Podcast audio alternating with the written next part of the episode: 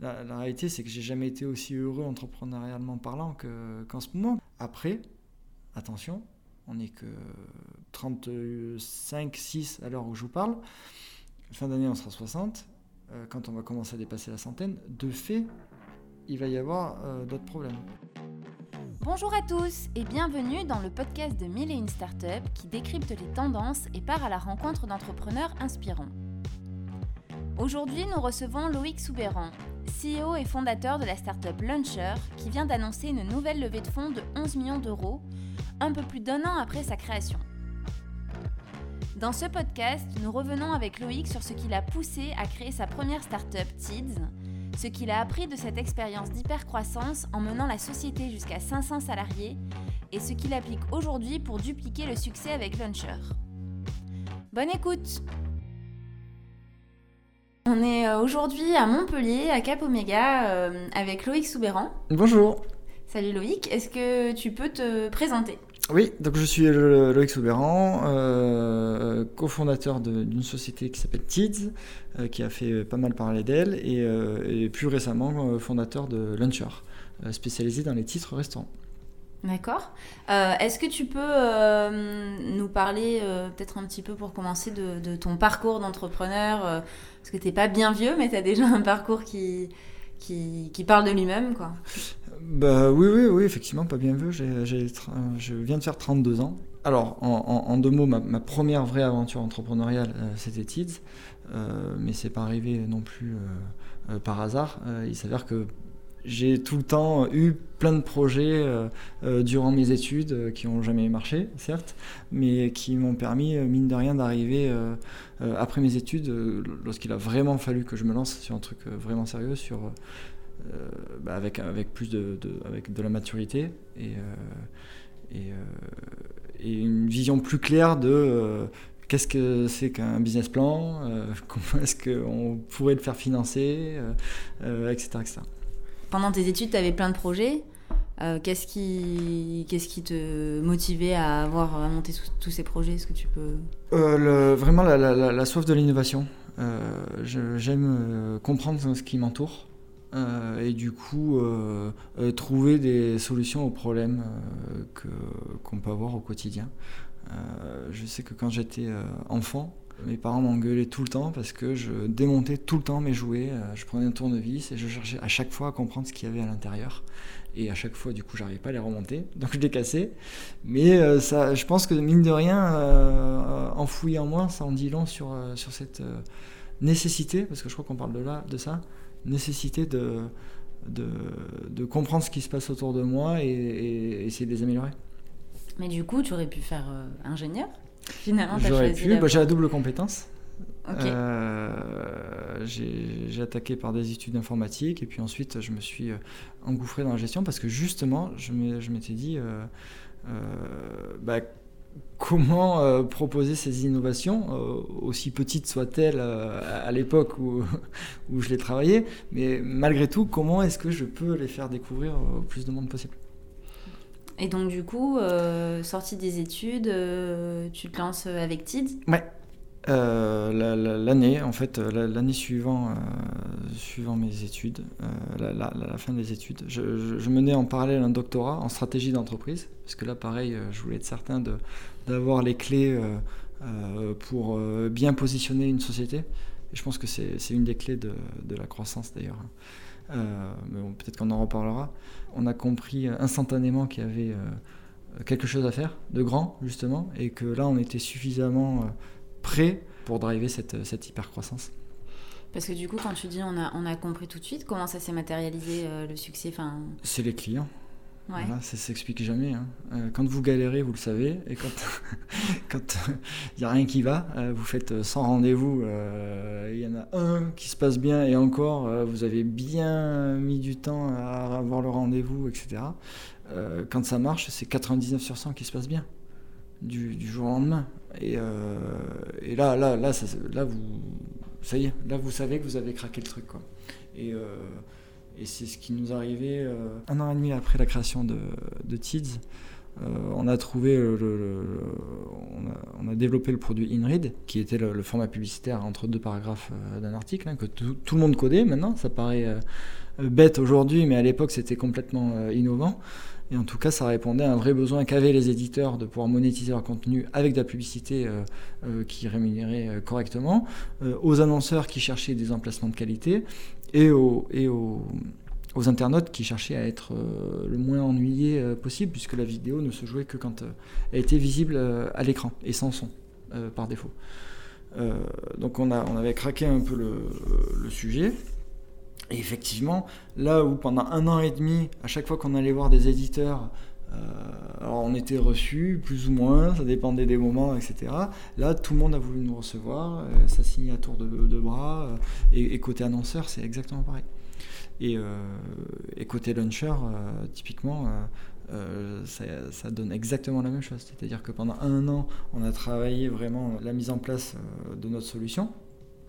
On est sorti du bois euh, en début d'année. En 4 mois, on avait signé 600 clients.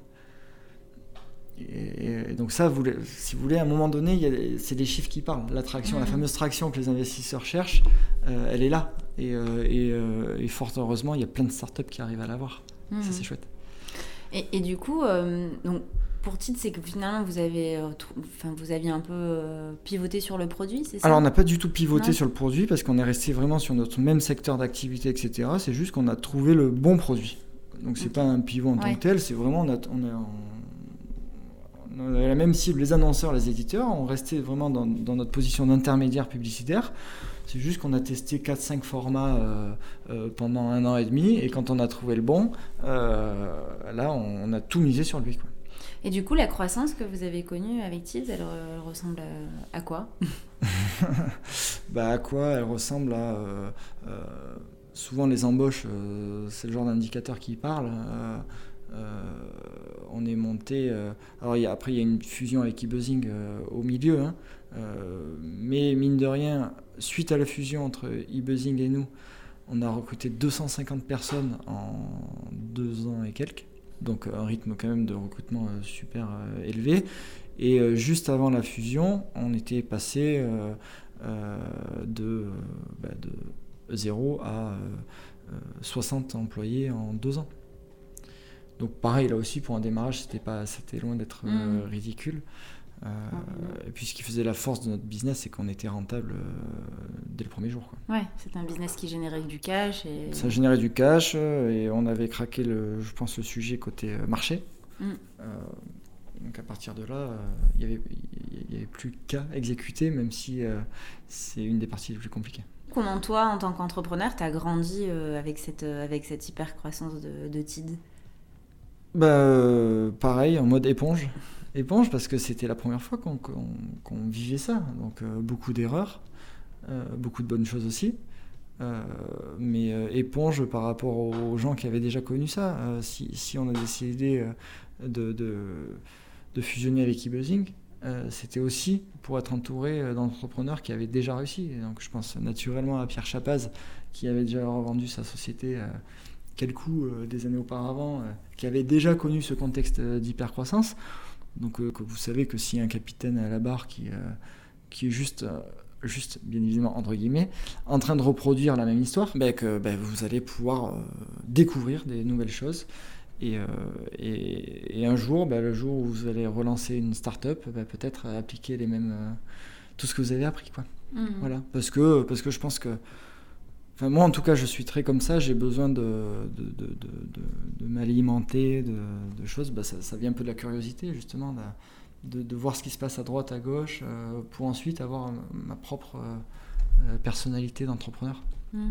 De t'inspirer, ouais. Euh. D'être inspiré, ouais, d'être inspiré par, par, les autres. parce qu'il y a des. Parfois, il faut, il faut pas réinventer la roue. Hein. Il y a des choses qui marchent super bien. Mmh. Il faut, faut s'en inspirer. Et puis. Euh, et parfois il y a des choses qui marchent mal et euh, pour certains il faut, il faut éviter. Mais après on, chaque entrepreneur se, se, crée sa propre personnalité de toute façon. L'aventure avec Tids, donc euh, du coup à un moment donné tu t'es dit que tu avais envie de, de, recommencer un nouveau challenge, que finalement le, être capitaine d'un gros bateau c'était c'était moins peut-être moins stimulant et que tu voulais recommencer from scratch? Euh, c'est exactement ça. C'est-à-dire que, pareil, dans cette volonté d'avoir l'esprit qui bouillonne en permanence, d'apprendre, etc., effectivement, sur, sur la fin de mon aventure avec Tids, je n'avais plus ça. Euh, j'avais moins de stimuli au quotidien. Euh, la réalité, c'est qu'on avait construit un rouleau compresseur. Ça déroule. Euh, il faut tenir la barre et ça se passe bien. Il y a des gens qui sont faits pour ça et c'est parfait. moi, peut-être que ce sera le cas à l'avenir, mais là, clairement, c'était trop tôt sur cette aventure-là. J'avais besoin de me remettre en danger, de repartir from scratch. Une feuille blanche, c'est assez agréable hein, d'ailleurs de, démarrer un truc de feuille blanche parce que de fait, euh, bah, ça a moins des allures de brouillon euh, grâce à l'expérience accumulée. Et, euh, donc du coup, ouais, j'ai eu la chance de pouvoir repartir from scratch avec des fonds, ce qui n'avait pas été le cas chez TIT. Donc en capacité de, recruter une, une superbe équipe d'entrée de jeu. Euh, en payant le prix euh, qu'il faut euh, les gens. Il n'y a personne chez nous qui se plaint de quoi que ce soit de ce point de vue-là, parce qu'ils sont payés comme il se doit. Et je ne suis pas en train de dire, oui, tu es en train de rentrer dans une start-up, il faut qu'on fasse tous des efforts. Non, non, on est là pour cartonner. Donc on se donne mmh. les moyens de cartonner. voilà. Et ça, c'était possible que parce qu'il y avait les fonds. Quand on a commencé Tease, on n'avait pas, on pas un copec. Euh, eh ben, on a commencé comme tout le monde, euh, avec euh, des stagiaires, des sorties d'école, et puis on part à l'aventure. Quoi. Avec ce, qui oui, ce que tu peux bah, t'offrir. avec ce que tu peux t'offrir, tout simplement, c'est, logique. Et, et, du coup, tu, tu as, as, créé Launcher tout seul Ouais. donc ça, c'est...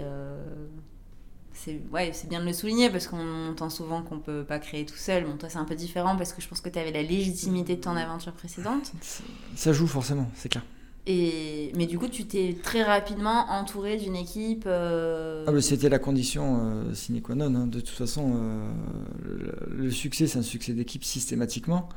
Je pense que des, des... En fait, il y, a deux solutions quand on monte une boîte. soit vous n'avez pas de fonds, et donc de fait, vous cherchez avec des cofondateurs à, avoir des compétences complémentaires pour euh, bootstrapper euh, un premier sujet. Quoi. Donc chacun arrive avec ses propres compétences. Et, c'est souvent là d'ailleurs où il faut un CTO, parce que euh, je, vois beaucoup d'associations qui se créent sans CTO au milieu sur un projet numérique, etc. Et, là, c'est un, cercle infernal qui se crée. Mais bon, bref, ça, c'est un conseil. Mais lancez-vous, si vous avez un sujet numérique, lancez-vous toujours avec quelqu'un de technique et ne déléguez jamais à des agences le bootstrap d'un produit. Quoi. Ça, ça ne marche pas. Ça ne marche pas parce que vous n'avez jamais la bonne idée au, démarrage et donc il faut itérer 5, 6, 7, 8 fois. Et sauf qu'après, ben, vous pouvez vous payer euh, avec une agence la, première, voire la deuxième itération, mais il en manque encore 5 derrière. Donc, mmh. euh, Celle qui marcherait, elle arrive rarement dans les deux premières. voilà, exactement. Donc, euh, donc, voilà. donc soit vous faites ça, soit effectivement, dans mon cas, j'avais la garantie d'être baqué par, par Daphne. Donc à ce titre-là, euh, bah, la première démission, c'est même pas le produit, c'est l'équipe. Euh, donc je l'ai créé from scratch et puis, euh, et puis on, a, on a pu du coup démarrer à fond les ballons. Parce que du coup, tu avais déjà un, passif avec Marie Eklund, je crois, sur ta précédente bah, Marie, c'était notre première investisseur chez Tiz quand elle était chez Laia. Donc Marie qui a après cofondé le fonds d'investissement d'Affini. Exactement. Mm. Donc on avait gardé contacts naturellement, parce qu'on s'entend super bien. Euh, et, l'occasion a fait le larron, en fait, hein, parce qu'elle a, monté le fond d'Afni. Euh, moi, j'étais en, bout de, course aussi, euh, côté Tease. Et, et, je pense qu'elle cherche à s'entourer de, personnes de confiance. Enfin, et le fond même de manière générale, hein, c'est la politique. Et on voit qu'ils ont réaccompagné beaucoup d'entrepreneurs qui qu'ils avaient déjà accompagné euh, dans leurs expériences précédentes. Et donc du coup, cette équipe, euh, on voit que tu, quand tu commences à la constituer, très rapidement, tu t'entoures aussi de, de, gens qui ont connu aussi des hypercroissances dans différentes boîtes. Ça faisait partie du cahier des charges, clairement. je voulais recruter, j'ai pas voulu recruter, j'ai voulu recruter l'executive team d'entrée de jeu. Donc forcément avec des attentes super élevées. Parce que c'est cette team-là qui, crée les fondations même de la culture, de, la boîte et, des futurs recrutements. Donc si cette team-là, elle n'est pas sur costaud, eh bien, on ira, on fera un bel effet tour de piste là, et dès qu'on va vouloir scaler, on, va s'effondrer. Donc là, je voulais vraiment m'assurer d'avoir des, bases euh, solides euh, avec des gens aguerris qui connaissent effectivement des contextes hypercroissants, soit via, soit via du Facebook, soit via du Deliveroo, soit via du Groupon, pour éviter de faire du micromanagement. Parce que tu, tu, parlais là justement de, du fait que la tour de, la tour de Pise s'effondre dès que, dès que tu scales. Ça, c'est un problème qu'on rencontre souvent dans les startups, c'est-à-dire qu'effectivement, une fois qu'elles ont atteint vraiment un pic de croissance, en général, elles font face à ce qu'on appelle une crise justement mm. de croissance. Toi, tu mm. penses que ça vient aussi en partie du management, peut-être parce que... Euh, ah, mais clairement, clairement. Euh, moi, je vois bien que chez, chez on a eu des moments difficiles parce qu'on n'avait pas euh, l'expérience pour, c'est sûr. Euh, et c'est des erreurs qu'on, j'espère, on ne recommettrait pas euh, aujourd'hui. Ou tout du moins, peut-être qu'on en ferait d'autres, mais pas, pas les basiques. Euh, qu'est-ce, que, qu'est-ce que tu referais pas, par exemple? Bah, Pour scaler une équipe technique, typiquement, je, je, je, je, pense qu'il y a, un seul système qui marche vraiment bien, qui a fait ses preuves, c'est de faire des feature teams, donc, qui, qui travaillent chacun de manière autonome sur des sujets de prédilection. Et donc, en fait, quand vous êtes 5, 6, 7, 8 dans une équipe, on, le voit bien quand on est une start-up. On, l'a tous vécu, quand on est une start-up, on est, on est 6 ou 7 à bosser dessus, ça bombarde. Et ça, ça je sais qu'on a une crise de croissance euh, de ce point de vue-là. Et, euh, et euh, là, on ne m'y reprendra pas, clairement. Oui, parce que du coup, les équipes se mettent un peu ronronnées quand elles deviennent trop grosses. Complètement. Et puis, et puis se, se mettre en danger en permanence ne jamais se satisfaire de, de, ce qu'on a ou de notre position. Il faut, faut, toujours être en alerte. Donc du coup, depuis le début de, de Launcher, ouais.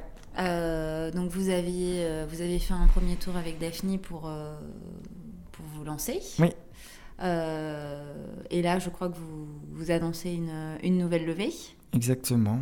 On annonce une levée de 11 millions menée euh, auprès de Paris Invest et Daphne, dans lequel Daphne a, réinjecté euh, aussi.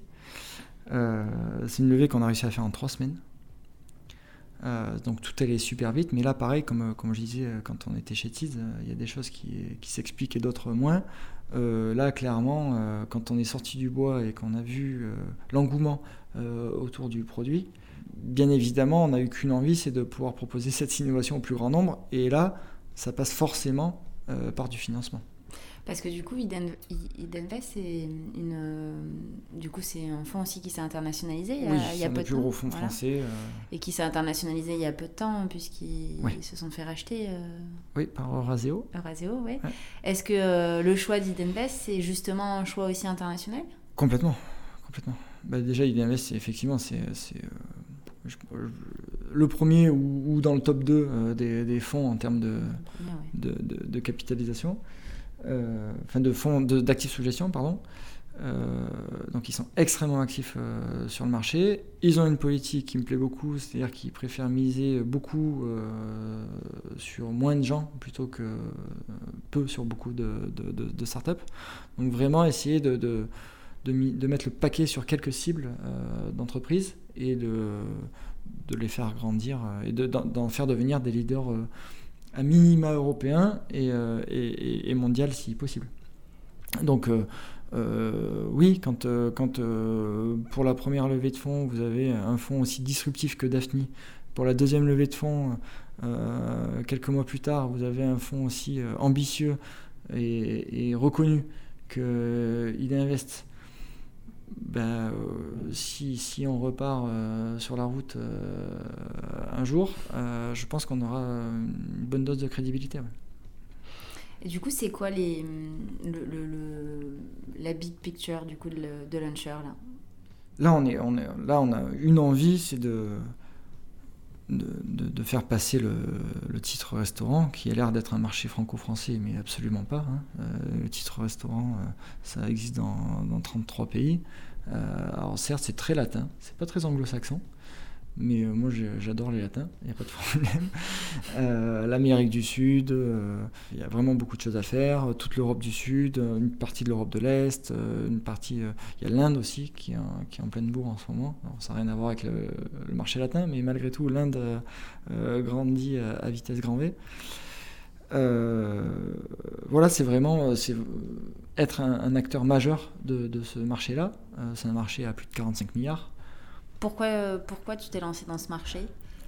Alors pourquoi? Euh, Par euh, hasard total, un peu comme Tiz d'ailleurs. L'idée de base était de faire une plateforme de, prise de commande en ligne pour arrêter de, faire la queue le midi quand je vais chercher ma salade. C'était pour répondre à ton propre besoin. À répondre à mon propre besoin, vraiment, parce que vraiment tous les midis, sans exception, faire un quart d'heure de queue pour demander la même salade, autant vous dire que ça saoule vite. Et puis surtout, je voyais des clients qui partaient parce qu'il y avait trop de queue. Donc je me dis à un moment donné, moi je suis frustré, le restaurateur il est en train de perdre des clients. Euh, si on numérise tout ça, on va, on va, on va améliorer le processus et, euh, et, tout le monde est gagnant. Quoi. Donc les intérêts sont alignés. À partir du moment où les intérêts sont alignés, il n'y a pas de raison de ne pas collaborer euh, ensemble.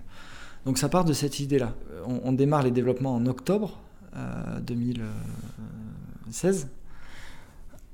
Et, et, on annonce officiellement le lancement en janvier 2017.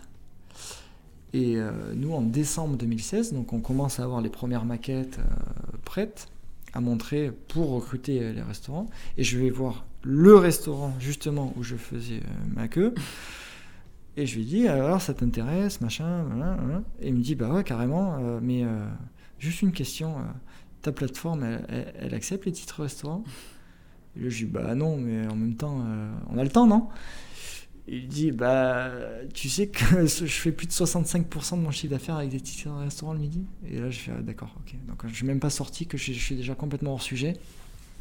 Comme quoi c'est super important d'aller voir les gens euh, le terrain le terrain le terrain le terrain euh, avant de, de, faire quoi que ce soit et puis sortir très très vite les produits pour les confronter au marché et, euh, oui, puis, euh, et là, donc, titre restaurant, moi, la seule chose que je connaissais, c'était euh, les titres resto papier que j'avais à l'époque quand on était chez Tids. Mais c'était absolument pas un marché que j'avais regardé. Et puis, euh, et puis là, ben, vous commencez à regarder le marché du coup. Est-ce que, est que je m'intègre aux uns, aux autres, machin?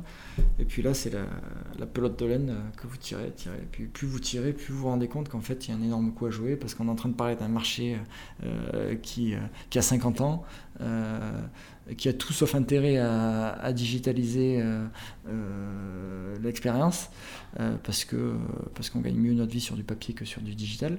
Donc à partir de là, euh, ben, on va attendre que les choses se fassent. Et donc ça, ben ça c'est génial pour un entrepreneur. on peut attaquer un marché euh, gigantesque, euh, drivé par des, par des mastodontes, mais qui sont pas super favorables à, de, apporter de l'innovation.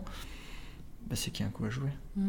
Et donc en fait, euh, l'idée c'était de se dire, ok, bon, ben, donc dès décembre, avant même la sortie officielle, on en parle en board. Et euh, on dit, en fait, euh, l'opportunité, c'est pas du tout la plateforme de commande emportée, c'est le marché du titre restaurant.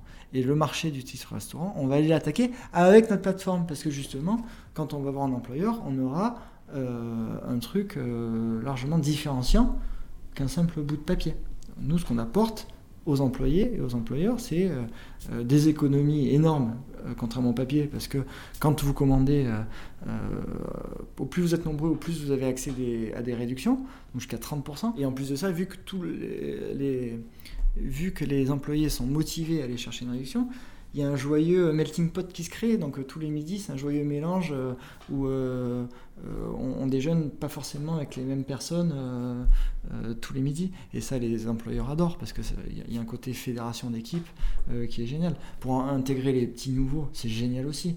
Ils ont juste à se greffer une commande le midi, ils déjeunent avec les autres. Il y a l'excuse du digital, c'est parfait. Et donc pendant un an, effectivement, on a dit, on dit rien parce qu'on n'est pas prêt on était en train de développer la plateforme, on était en train de, faire le nécessaire pour être émetteur de titres restaurant. quand on sera prêt à droite et à gauche, on sortira du bois. Je pensais qu'on serait prêt en septembre-octobre. On a pris le trimestre euh, classique de, retard. Enfin, on a annoncé notre sortie en janvier pour le 1er février.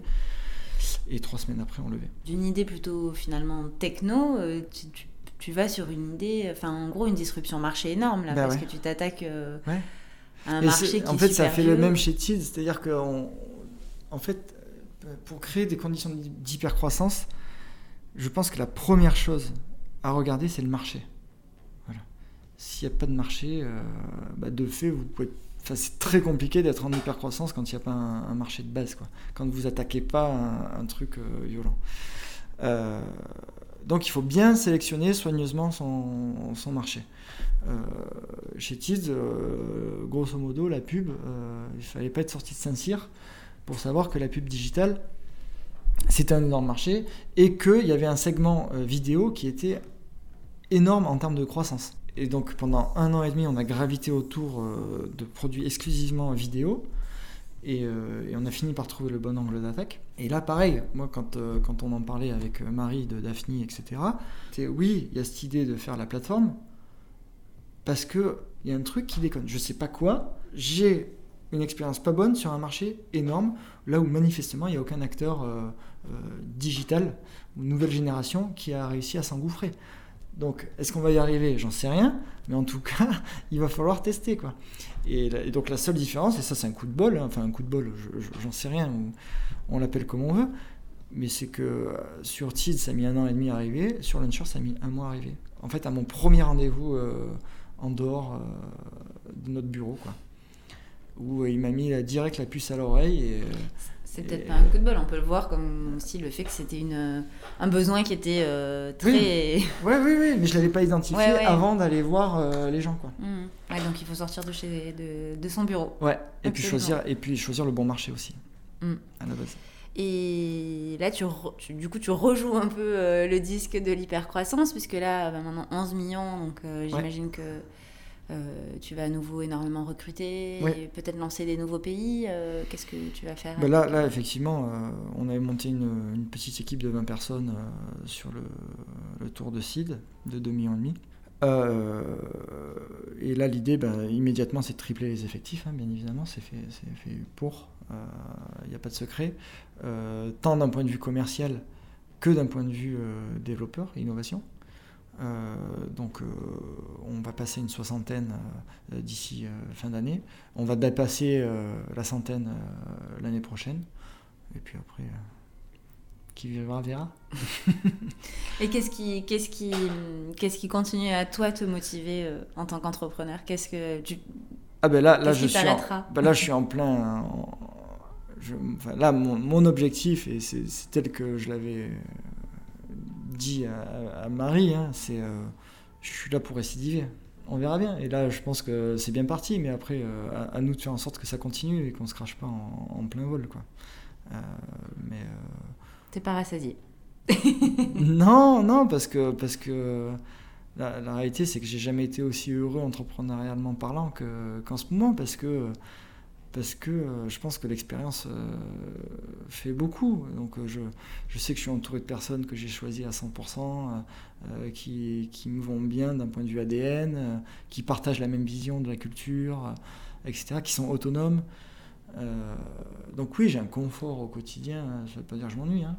Après, attention, on n'est que 35, 6 à l'heure où je vous parle. Fin d'année, on sera 60 euh, quand on va commencer à dépasser la centaine, de fait, il va y avoir euh, d'autres problèmes.